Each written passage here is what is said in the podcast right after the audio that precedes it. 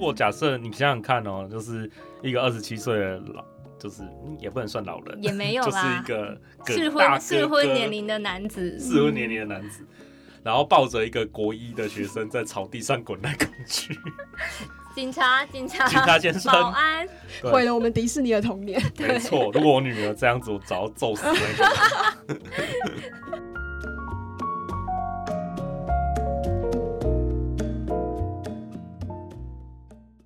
欢迎收听有故事要说。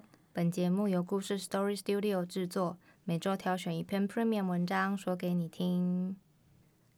大家好，我是紫嫣，Hello，我是怡柔。怡柔你好，你你好。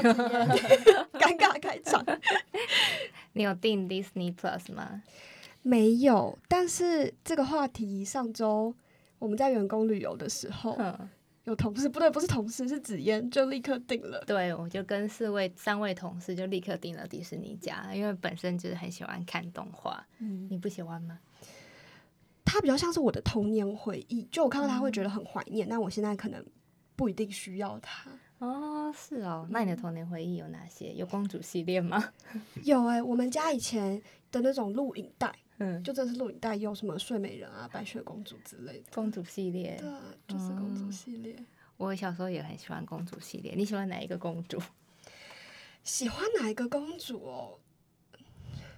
美女与野兽的那哦算是公主吗？那算啊，贝尔。在这个系列里，嗯，哦可能是因为她有一个很知性的形象吧，哦嗯，，当时会被这个吸引，，哦对，贝尔是嗯念过书的感觉。嗯那种感觉，对，呃，说到公主呢，今天我们的特别来宾家里也有一个公主，而且她今天也要来跟我们聊一聊某一位迪士尼公主的故事。让我们欢迎今天的来宾玛雅人。嗨，大家好，我是玛雅人。Hello，玛雅玛雅人，你要不要先自我介绍一下？我嗯、我主要就是看我的名字就知道嘛。我的研究就是中美洲的玛雅文明。那我就在故事还有一些平台上面，我就会发表一些跟玛雅文明有关的文章。那也会跟中，还有一些是跟中美、中南美洲的古文明有关的文章。那之所以会开始想要写，是因为我在二零一二年之后就发现有很多呃台湾人对于中南美洲古代文明的认识是很有问题的，嗯所以我想要跟大家推广一下我从小到大最喜欢的中南美洲古文明，所以我才开始写这些文章啊，然后跟大家分享。嗯，你是也有一个脸书粉砖，哦，对啊，我有一个脸书粉砖叫做玛雅国驻台办事处欢迎大家嗯追踪，YouTube 也是同一个，啊，都叫都叫玛雅国驻台办事处。我对们甚至有同事看到这个玛雅国驻台办事处，一度以为玛雅国真的有一个驻台办事处的 大使是，有一个读者，不是哦是同事吗今天没来的另一位同事，上一次也有人问我们说，请问你们那个大使馆在哪里，可以参观吗？然后后也也会有闹的啦，就是也会有人传讯息到粉砖说，那怎么样申办那个签证 我就通常都会跟他们说，你书籍玛雅我能考过，就就给你办护照，好吗？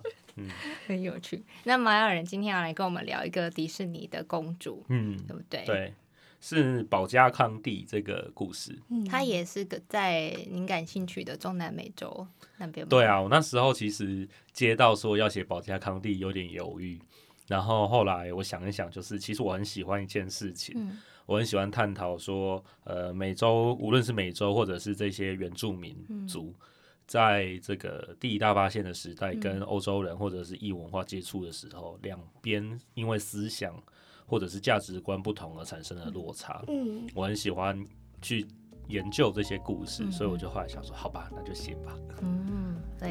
期待今天玛雅人来跟我们分享保加康帝的故事。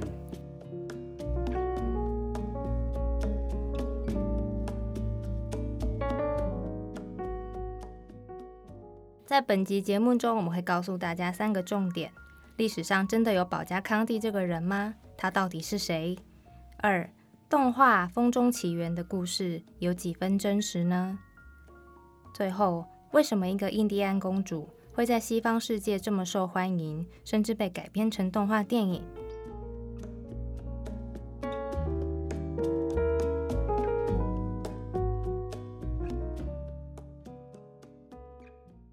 首先想要请玛雅人跟我们说明说，因为啊、呃我们对保加康帝的认识大部分都是从迪士尼《风中起源》嗯这个动画来的。我现在还会哼它的主题曲，但是我的声音已经有点太沙哑，就不太适合。本来想要现场的。我觉得观众就是想要想听到破音的感觉。对啊，很期待。Have you ever 什么的？好，那我们呃想要先请玛雅人来跟我们说明一下说。历史上真的有保加康帝这个人物吗？他从文献记录上面来看，就是他他到底是谁？他做了什么事情？嗯其实保加康帝这个人并不是虚构的，嗯嗯但是我们现在应该先把呃电影里面的保加康帝，就是动迪士尼动画片里面的保加康帝，跟真实的保加康帝分开来去呃去谈。那真实的保加康帝其实就是一个叫波瓦坦啊这样子的一个原住民族，嗯。那大概是在今天的维吉尼亚州这一带，然后靠海的地区。嗯那呃，他的技术其实，因为波瓦坦跟大多数的美洲原住民都一样嘛，他其实没有文字，大部分我们对他的认知还是来自于殖民者的记载。那可也可以说，他们就是一种，嗯，例如说在台湾很流行的说法，就是失语的一群人这样子。嗯那保加康帝呢？根据殖民者的记载是，他是呃波瓦坦的这个酋长哦的公主。那为了当时候，其实因为这些殖民者为了要宣称这个殖民地蛮重要的，嗯。所以他们就有把这个波瓦坦的酋长形容成他是皇帝，哦，提高他的地位对，提高他的地位。那听起来皇帝就很厉害嘛。嗯嗯那所以呢，他的小孩就变成公公主，主哦，然后用这样的来做包装，所以实际上保加康帝是有这样的人的，而且根据殖民者的技术呢，保加康帝常常会去殖民者的村庄玩，哦，那个村庄就是呃。在美洲殖民里面非常重要的詹姆斯镇、嗯 （Jamestown），、嗯。那他们会在詹，他会去 Jamestown 呃玩啊，然后去给他们一些交换一些货物啊，然后甚至殖民者还说，保加康帝还会跟他们的小男孩一起翻跟斗，很亲这么的密耶。活泼，对，跟就是动画里蛮像的嘛。很厉害，就很会翻跟斗这样子。对，那所以他们就把它称为这个保加康帝这样子。那后来的故事就呃，就是我们可以在《风中奇缘》里面看到一部分，但其实有蛮多是改编的。嗯啊有一些是真实的这个历史，所以呃，他其实我们应该这样子说，就是波瓦坦的这个女儿到底重不重要？嗯哦因为他后来有发生一件事情嘛，他最重要的事情就是，呃，有一个殖民者嗯。叫史密斯。嗯。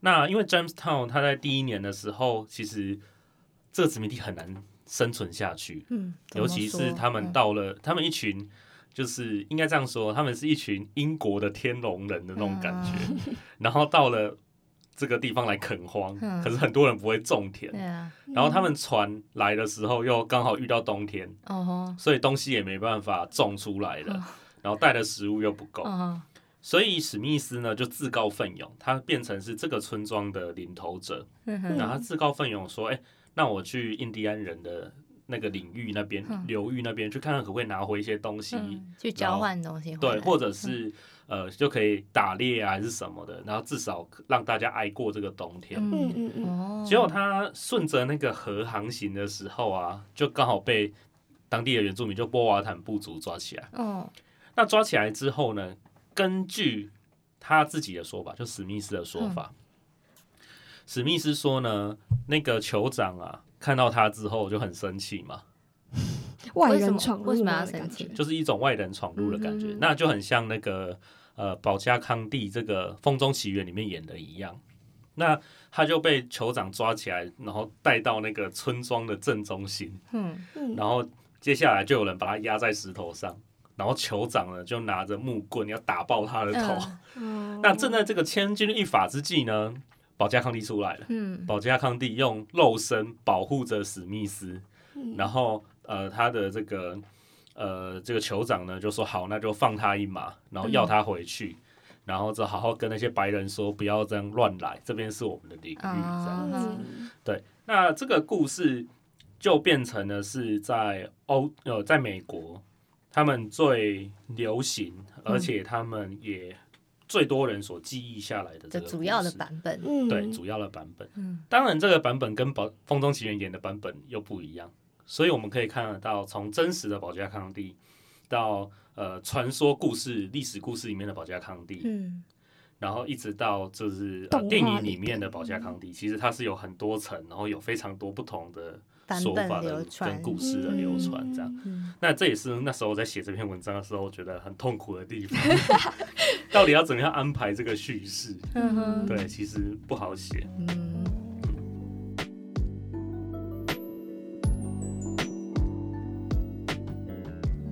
保加康帝他这个名字有这他的意思在，对不对？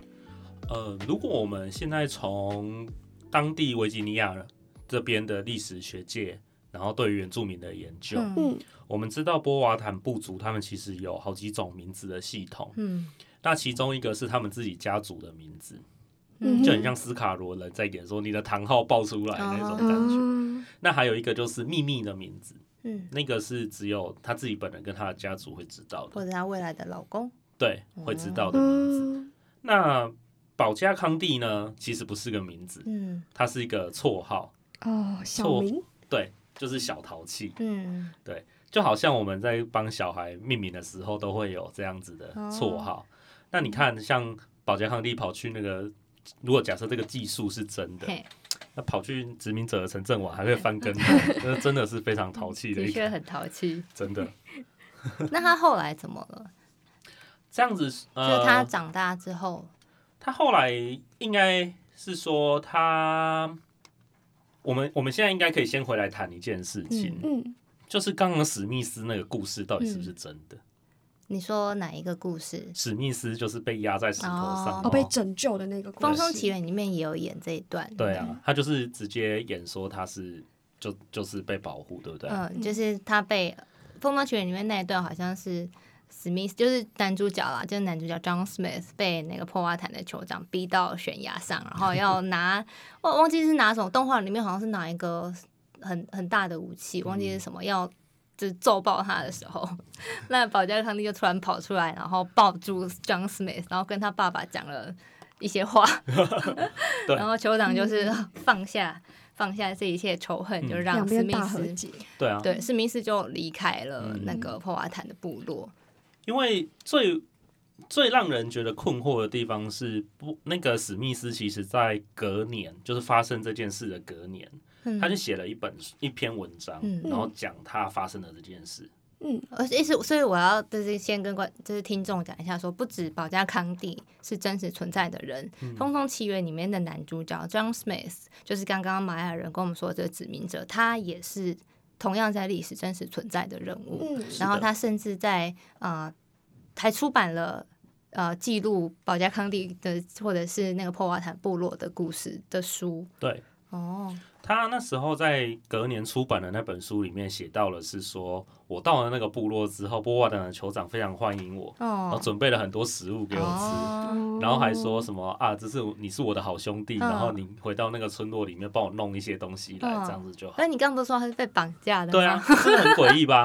是不是超诡异的？嗯对啊，这这个历史学家就觉得，嗯，所以真的有这件事吗？嗯，搞不好连这件事都是你说酋长酋长招待他这件事情，说不定都是他自己想象编不，造不。我们应该这样子谈，嗯就是如果今天你经刚经历了一个生死交关的过程，嗯。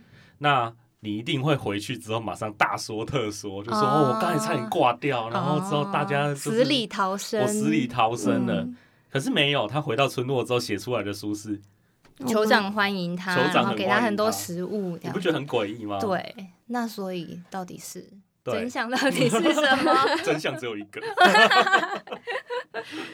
对，那后来根据就是呃一些研究哈，就时如果从时序上来说，那这个 John Smith 在有一次就是火药爆炸事件，嗯就他去打猎的时候膛炸了，嗯。所以他受伤，嗯然后被送回英国去治疗。哦，你说他在呃还在美洲的时候去打猎，然后受伤。对，那嗯，当时候的这个保加康帝呢，就是继续住在酋长国这边嘛。嗯嗯那殖民者跟原住民之间的关系越来越紧张，嗯，最后就爆发了战争。嗯哼，嗯那情报显示说，保加康帝即将从某一个村庄到另外一个村庄去，嗯。所以殖民者就组织了一支突袭队，嗯。然后去绑架绑架保加康帝。哦，嗯。所以《风中奇缘》的男女主角都有被绑架过。对对，没错，两个人都被绑架过。那这个呃所以，他们绑架了酋长的女儿。，对他们就绑架了酋长女儿，把他要干嘛？绑绑回那个、那个 Jamestown，然后打算跟酋长谈条件，哦，嗯，就说我们绑架你了，你要不要付赎金啊什么之类的。哦，所以是要付赎金。嗯，那酋长是直接跟他说。要杀要剐随便你啊，反正就是他也不想不甩他。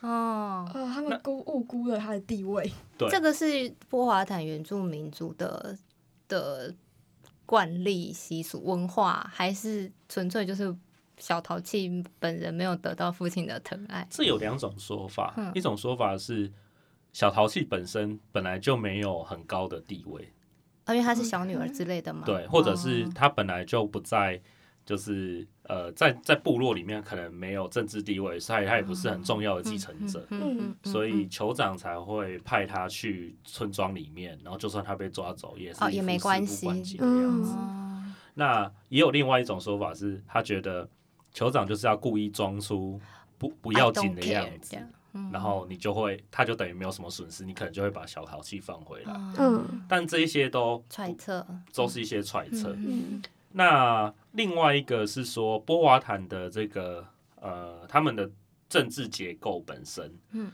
酋长就会娶很多很多的老婆。嗯嗯，有一张目前留下来，就是在那个维吉尼亚的史料里面有流出来，是一张呃，酋长坐在正中间，下面有他十三个老婆 坐在下，面，会不会太多？在那边烤火跟吃饭，这个倒真的很有皇帝的感觉。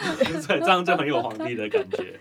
那既然他有这么多老婆，也生了这么多小孩，所以保加康帝也只是他众多的亲缘组织的成员的其中一个。嗯，他会不会这么重视他，嗯也不一定。嗯但是我觉得这件事情对保加康帝的内心可能遭受到很严重的冲击，嗯，因为毕竟他们是有亲情关系，对，毕竟还是爸爸。对啊。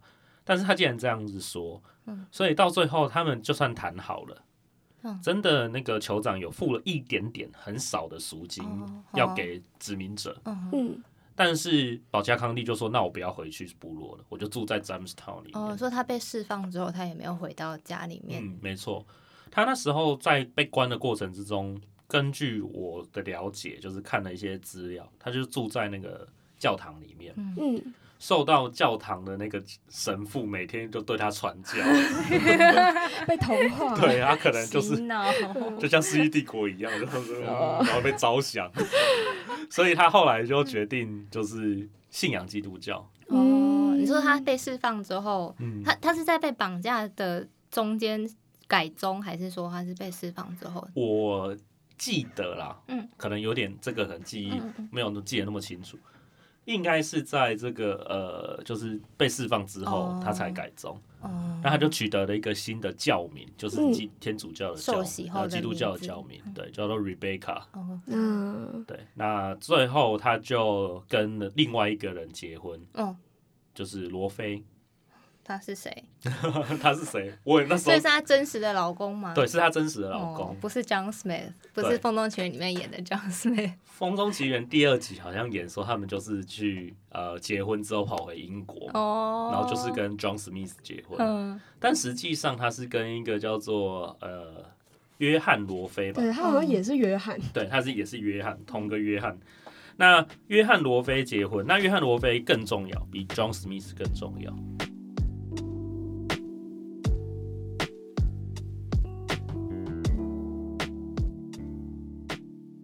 那我们再继续聊，呃，John Smith 在玛雅人的文章里面有指出一个很惊人的事实，就是虽然电影《风中起源》里面 John Smith 遇到哦风华正盛的保加康帝，然后他们可能也就一见钟情，然后坠入爱河，然后在草原上面打滚之类，然后那个印象之深刻，现在还在我的脑海。但是玛雅人的文章告诉我们一件惊人的事实，就这件事情基本上是不可能发生的。为什么？可以发生，但是那个画面是犯法的，可能有点道德上的。就是有点道德上的问题。怎？么说？因为那一年，呃，John Smith 好像是二十七岁，你说他遇到保加，如果他遇到保加康帝，的话，嗯，好，如果他遇到保加康帝的话是二十七岁二，十七岁，嗯，然后保加康帝只是一个十二岁的小女孩，哦她就整个北美孙中山。就如果他们真的有坠入爱河的话，对啊，如果假设你想想看哦，就是一个二十七岁的老，就是嗯也不能算老人，也没有就是啦一个适婚适婚年龄的男子，适婚年龄的男子，然后抱着一个国一的学生在草地上滚来滚去，警察警察警察先生。保安，对。毁了我们迪士尼的童年。没错，如果我女儿这样子，我早揍死那 个人。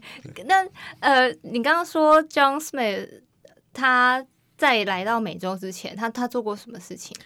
呃，根据一些说法，嗯，就是还有资料，John Smith 在来到呃美洲大陆之前，其实他是在土耳其，哦，很远嘛。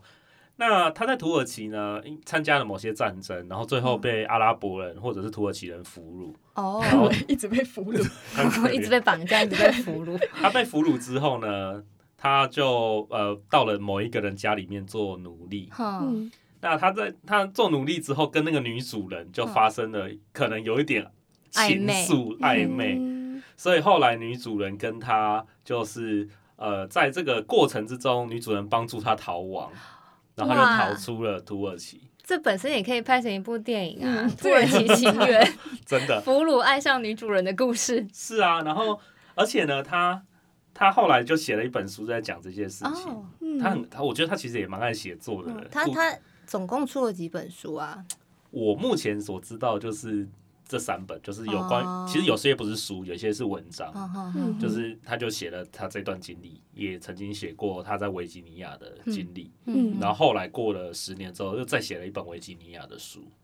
你说他过了十年以后，又再写了一本有关于他在那个破瓦坦部落或维吉尼亚州的，诶，对。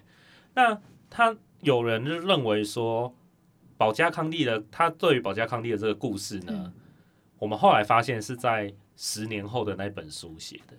就是、哦，所以你说他他出的第一本书，就是他刚从破瓦坦部落回来出的第一本书，里面没有保加康帝的段落，对里面写的是他被酋长什么呃很很热情的款待。对嗯而保加康帝这个人，这个女主角出现，其实是在十年后出的这本书，所以历史学家觉得很奇怪。叫《维吉尼亚通史》哦这本书里面出现。哦，那他就写到，就是写了我们一般所熟知的这个故事，你说就是《风中奇缘》里面的故对事，《风中奇缘》嗯版本，但但是没有恋爱剧情。对，没有恋爱剧情。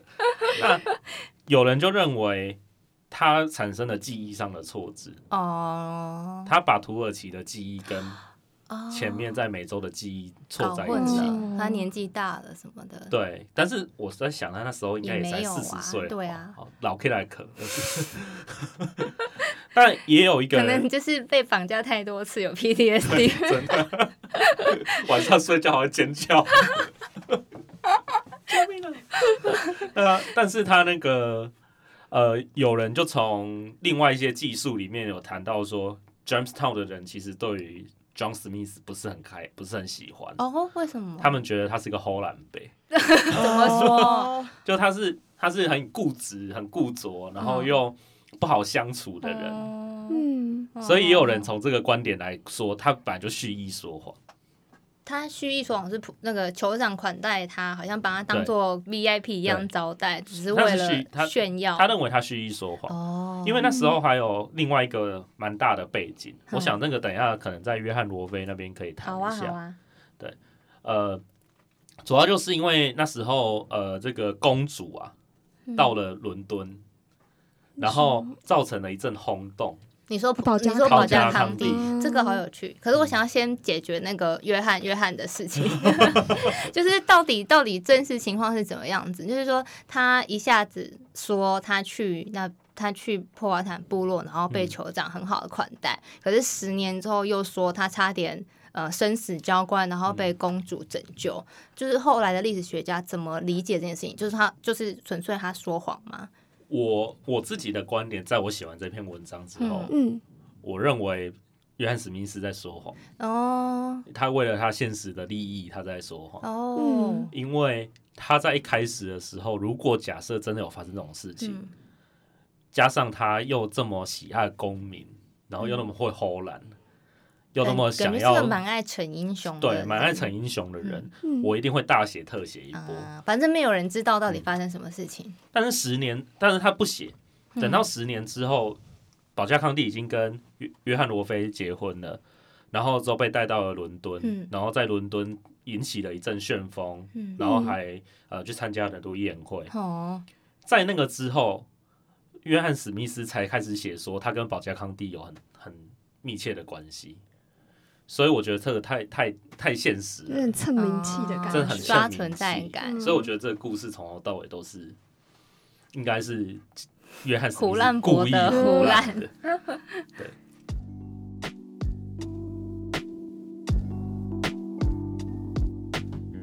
好，你你说她嫁给约翰罗菲，那你刚刚说他是一个很重要的人，然后保加康帝还被带到了英国，到底发生什么事情？Jamestown 这个殖民地其实一直都是很亏钱。哦，那当时候英国在维吉尼亚，他们是组成一个叫做维吉尼亚公司的人在处理殖民地的事情，嗯但是一直亏钱，其实就像是我东印度公司这种组织嘛，类似对。那一直亏钱的话，就其实就有违公司的对，嗯组织原则嘛。我相信那个纸烟故事应该也知道，不可以亏钱。所以呢，后来呢，就是有一个叫约翰罗菲的新的殖民者来到了这个地方。嗯那他的这个地方就推广种烟草，嗯，然后他把烟草再卖回欧洲，所以后来这块殖民就变赚钱的殖民地。哦，就是维吉尼亚州被种了大量的烟草这种经济作物，是然后嗯倾销回殖民地母国。没错。嗯那约翰史密斯呃，约翰罗菲就变成殖民地里面一 你个，刚刚是讲成史密斯，对我讲太容易搞混，对，法加康帝生命中有很多叫约翰的男人，太多约翰了。那是约呃约翰罗菲，嗯哦，差点要讲。约翰罗菲呢，就呃变成殖民地里面的一个头头。嗯，最后他们就安排约翰罗菲跟保加康帝结哎，所以婚。所以他是在变成头头之后娶了保加康帝嗯，，没错。嗯那当时候的这个公司呢，就想要回到伦敦去做点宣传，然后顺便募资，哦，哇，对，再募点资金来这样子，然后吸引更多的殖民者，哦，然后再去开垦更多的土地。土地，这样子。再去征服在更多的美洲原住民。没。错，嗯。真的是万恶。对，所以呢，他们就把这个呃保加康帝呢就带回了伦敦，嗯然后就是等于说有点像在炫耀展示整个殖民的成果。哦，你看，就是原住民的这个公主公主，堂堂的公嗯主嫁给我了，殖民者还改宗了基督教这样子。对，所以他们的呃呃这个维吉尼亚公司的宣传单上面就写说，呃波瓦坦帝国的公主来到了伦敦哦。呃，他的那个讲呃 slogan 是说维吉尼亚的波瓦坦帝国里最有权威的公主，就是很长非常 很长，浮夸给他的对开头很长。那你你可以从我们刚才的故事就说，就可以看到她其实是不是真的最有权威，嗯或许可以打上一个问号。嗯嗯那她来到了那个地方，是不是真的受到英国皇室的重视，嗯也不一定，哦，因为他们那时候有借一些机会去参加了英国皇室的宴会。嗯嗯那甚至我我有看过一个说有一个说法是说，有人还跟那个保加康帝说：“哎、你看那个就是英国国王。”嗯，然后保加康帝就说：“哈，英国国王就这样而已哦。不然要怎样？也就是一个人呐、”对啊，Pocahontas，他可能还他可能觉得就是应该像那个《暴风中奇缘》里面演那个肌肉猛男的样子，就是像他爸爸肌肉猛男或高刚那样，就没想到可能是一个矮肥宅子。我不知道那时候的英国国王长什么样子。那呃，但是英国的国王跟女王似乎没有对保加康帝有太多的兴趣。哦，对那不过无论怎样，宣传跟募资的效果还是达到了。哦，嗯那约翰史密斯，我这次没说错。对，是嗯是约翰史密斯，史密斯这一次呢，他们好像也很想要在伦敦去跟他见面，你说去找保加康帝，对，找保加康帝，但是好像没有成功。哦，所以呃，我觉得，我觉得其实约翰史密斯他非常想要去蹭那个东西，嗯。最后才写出了哦。维，吉维吉尼亚通通史就第二本有段关保加康帝，里面就多了保加康帝的戏份。对。嗯，那可是呢，这个其实保加康帝也是个很可怜的，他那时候也嗯才二十几岁，如果是十年后出版，大概也是二十八岁，不到三十嗯不到岁。哎，好像，可是他那时候好像才二十，我记得没错，他二十出头就死了，哦。所以那个还是更，就是他写那本书是更之后的事情。啊，所以所以就是说，保加康帝嫁给了罗非，嗯，过着过着算是好日子了吧，对不对？嗯如果罗非是烟草大商的话，然后被送到英国之后没多久，他其实就过世了。嗯，他是不是在回维吉尼亚的时候染上？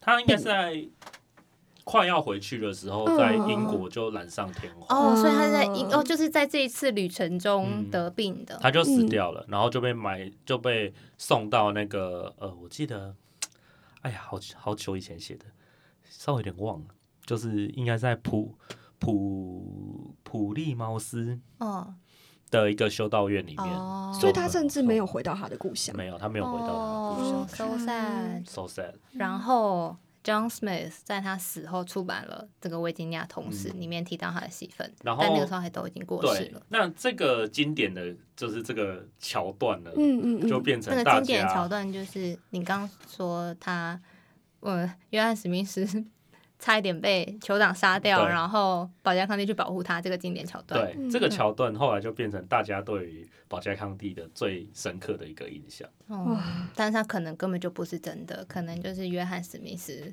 胡乱博的说法，对单方面的说法。嗯，嗯，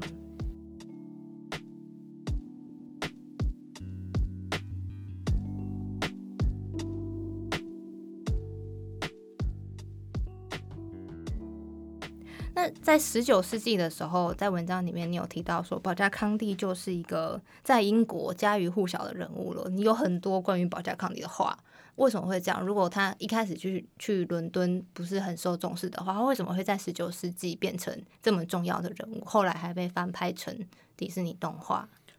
十九世纪的时候，我觉得，嗯，保加康帝这个人真的是蛮可怜的。嗯他的这个名号出来之后，他进入到了呃整个英呃英国或者欧洲的这个社会之后，他就不是他了，怎么说？因为在那个时候，其实美国独立了。嗯嗯那美国独立之后，他们往西部去拓荒跟扩张，就是有嗯所谓的昭昭天命。嗯在这个昭昭天命之下呢，保加康帝变成一个非常好的符码，嗯就是呃印第安人归顺于白人，嗯。或者是印第安人受洗了。就是未开发的野蛮族群，就是最终唯一的正道就是他们被要向西方征服者称臣。对他们就像那个嗯。斯卡罗一样，他们被 civilization，、嗯没错，被那个不 quote 断地文明 civilization。真的，他其实我觉得这个故这个说法跟那个呃，就是李先德吗呃李先德他的嗯那种，就是在电电影里面呈现的那个很很能够呼应。对对对，这嗯就是昭昭天命的精神，就是嗯。身为白人有负担要去负责开发啊、这些未经开化的原住民族，嗯。要让他们认识文明这样。对，所以后来他们就画了蛮多同一个画面的画，嗯，呃，包含了例如呃他呃史密斯被压在哦，石头上被打死了，哦然后保加康帝保护他哦他，这个也有画，嗯的画面。嗯。然后另外一个很经典的画面就是保加康帝呃受洗了，嗯，然后在教堂里面，他的部落的人嗯很慌张、很失措。他的爸爸来参加他的受洗典礼，嗯然后他的未婚夫站在那边，然后嗯看着他被受，看着他受洗这样子。然后就是整个白人就是雄赳赳气昂昂的，嗯然后就是一个 civilization 大家，然后旁边的野蛮人就不知道怎么惊慌。失措的样子这样子。嗯，后来这幅画甚至就被挂在美国国会。哦，现在还挂着吗？我想现在如果挂着，应该会 延出事，上吧，对，会延上真。的太可怕了。现在连印第安人都不是一个很政治正确的名词嗯了。那我们使用布使用这个词嗯没有其他负面意思，就为了方便，请听众朋友见谅。是，我也会尽，我都通常都尽量讲那个美美洲洲原住民民。嗯那呃，所以这样子的过，你可以发现保加康帝的这个故事是不断的有他们现实上的考量，是嗯跟说的那些人，他们都有很多他们自己的利益的问问题，嗯所以其实没有离很远，不过也就是三百年。你说离事情现在？对啊，嗯，嗯，但是你看看到他的故事已经被层层的对，改造，嗯改造到迪士尼的时候又更不一样了。嗯人家至少美国人还有那个约翰史密斯都承认了，不是我。约翰呃，保加康帝爱的不是我，迪士尼就硬要约翰史密斯硬要他跟们凑结婚，凑成一对这样，对啊，嗯硬要在草地上打滚。所以那个我觉得保加康帝真的蛮可怜，他现在已经真的是中了面目全非角，嗯，就大家对于他的印象几乎都是别人给他的印象，而不是他自己。对，嗯。因为不论是就是最近的《风中起源》也好，或者是十九世纪那些画也好，或者是 John Smith 他出版的那个维吉尼亚同时有关保加康帝的故事，其实那都不是保加康帝自己的话。嗯嗯，你在文章里面有有写一段话，我觉得很棒。你说书籍出版的时候，无论是保加康帝或他父亲破瓦坦都已经去世，而作为故事要角的印第安人，在保加康帝相关的叙事中，却是一群失语之人。所有的史料都来自于殖民者的记录，所以其实保加康帝这个角色，他在某种程度上也反映了那些被殖民的原住民族的命运，对不对？包含玛雅玛雅族，说不定也是这样。是没错，因为我们在我们哎，我想讲我们吗，是玛雅，我们是谁？我们好好好，没没问题。我们玛雅人。啊，你们玛雅人，这个自我认同玛雅人，呃我我自我认同出问题。好，这样像我们玛雅人有一个，就是有一个故事是，嗯，我们有一个呃，应该说有一个人叫马林垂，嗯马林垂他的这个这个这个人的出身蛮有趣的，她是阿兹特克人，嗯。而且她是贵族的女人，嗯，嗯。哦，她是个女孩子，对，她是个贵族的女孩。嗯。嗯。但是这个贵族的女孩，呃，不知道什么原因，她被卖到了尤加敦半岛的玛雅人的聚落里面当奴隶。哦，嗯。当西班牙殖民者来到尤加敦半岛的时候，他找到了这个女孩，嗯。然后之后就把这个奴隶买过来。嗯他们就发现一件事，这个奴隶厉害了，嗯，他会讲玛雅语，他还会讲阿兹特克语所以这个非常有用。是，那后来，可是他们还要解决一件事嘛，嗯就是谁跟他们讲西班牙？嗯。那呃，这个故事，这个这个也是很就是刚好很奇葩的故事，就是当时有一个西班牙殖民者的船要从牙买加开到古巴岛上，嗯中间遇到了风暴，所以就沉船了。嗯这在故事有写过这篇文章，有大家读者们可以 对，可以上那叫什么名字？标题。你有写过没关系，就是让故事的读者上网站搜寻玛雅人，就就是可以找到这篇文章。美洲瘟疫的零号病人。哦，好，嗯，那因为那时候这个这一群人他们在航行的过程中就遇到了风暴，嗯他们就沉船了嗯。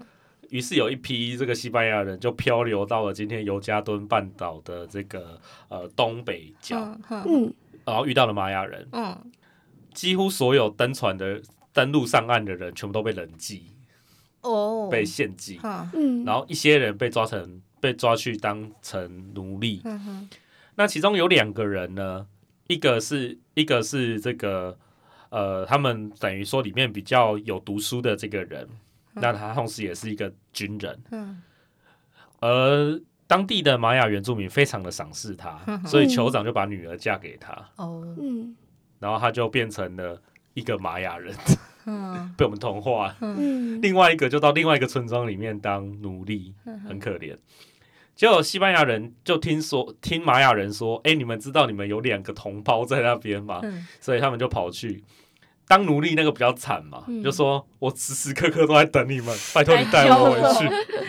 然后另外一个就说，另外一他就说我去找另外一个，我把他拉回来，我们一起回西班牙吧。嗯嗯嗯就他跑去找那个的时候，他就说。啊！我不想回去了，我这边过很好，我现在已经变贵族了。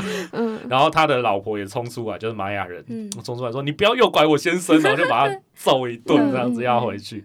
所以后来他就爽说好，那就算了，他就继续当他的玛雅人，嗯。我要回西班牙。嗯，嗯所以沟通管道就成立了，嗯。因为这个这个奴隶，这个奴隶他会西班牙奴隶，他会讲西班牙文跟玛雅文，嗯。嗯。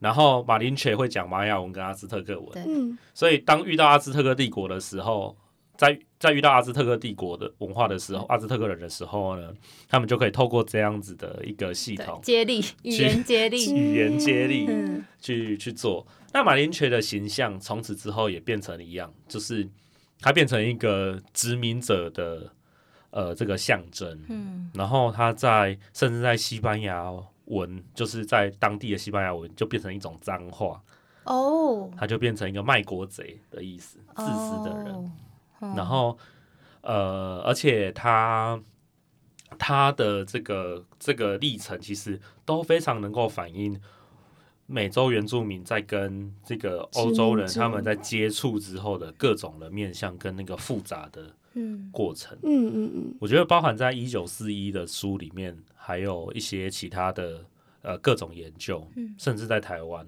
其实我们都可以去思考一些事情，就是很多人都会觉得说，为什么这些美洲原住民在一开始遇到西班牙人的时候，要跟他们交流，嗯嗯，嗯要跟他们贸易？为什么要责怪受害者？对啊，为什么不直接把他们推下海就好了？为什么不把西班牙人直接推下海？嗯可是其实这个选择是非常多的，嗯在鳕鱼角就是嗯。麻州那边的原住民，嗯。他们其实蛮需要这些殖民者的，嗯。他们需要从殖民者这边手上拿到武器器？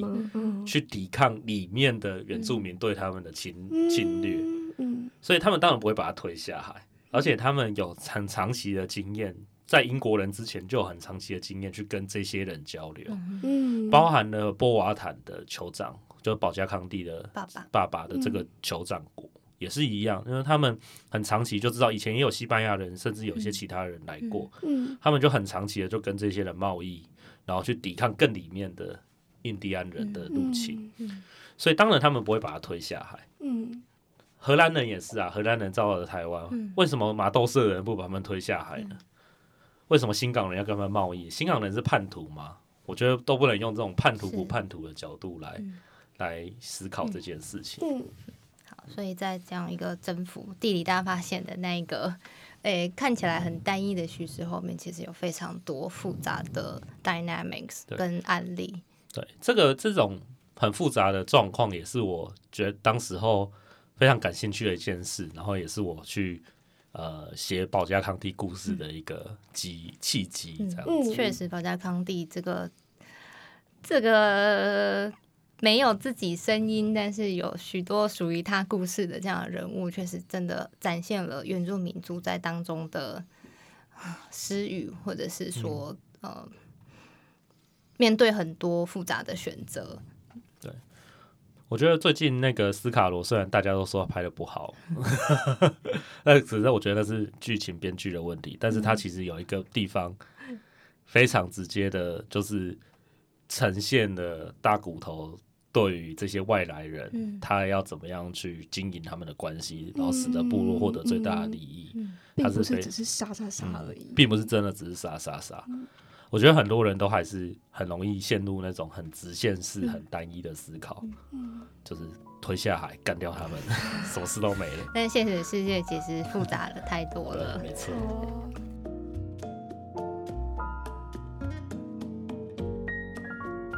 那今天谢谢玛雅人。那最后，请怡柔来帮我们补充今天的无关紧要的历史小知识。好，今天的无关紧要的历史小知识是，说到迪士尼呢，除了我们今天谈到的公主系列，另外一个大家都耳熟能详的招牌就是米奇。那有一件大家都不知道的事情是，米奇 （Mickey Mouse） 它是由华特迪士尼本人配音的哦。事情是这样的：一九二三年，迪士尼的创办人华特迪士尼他搬到好莱坞去，跟哥哥一起创办了迪士尼兄弟工作室。那两年之后呢，他们开始打造一个小老鼠的角色。一开始，这只老鼠的名字本来是要叫它 Mortimer Mouse，实在是太难念了，所以后来才改成了比较朗朗上口的 Mickey。那 Miki 他在一九二八年的时候登场，而且很快就受到大家的欢迎。不过呢，因为华特迪士尼他不满意配音员的声音，所以决定亲自下海帮 Miki 配音。好，Miki 他在荧幕上的第一句话是 “hot dog”。一直到一九四七年的时候，因为他自己实在太忙了，声音越做越大，所以才终于终止了配音，让别人来配。但一开始 Miki 就是由他本人来配的。是的，那就是今天的无关紧要的历史小知识。嗯谢谢雨柔。那我们也再次谢谢玛雅人，谢谢玛雅人，谢谢，谢谢。以上内容出自故事 Story Studio 网站，由作者玛雅人所写的文章。迪士尼拜托还我童年，十岁印第安小公主与二十七岁白人殖民者和那场同床异梦的相遇。欢迎上故事网站阅读更多保加康帝公主的细节，或是追踪玛雅人的更多精彩作品。今天的故事就说到这边，我们下次见，拜拜。拜拜，拜拜。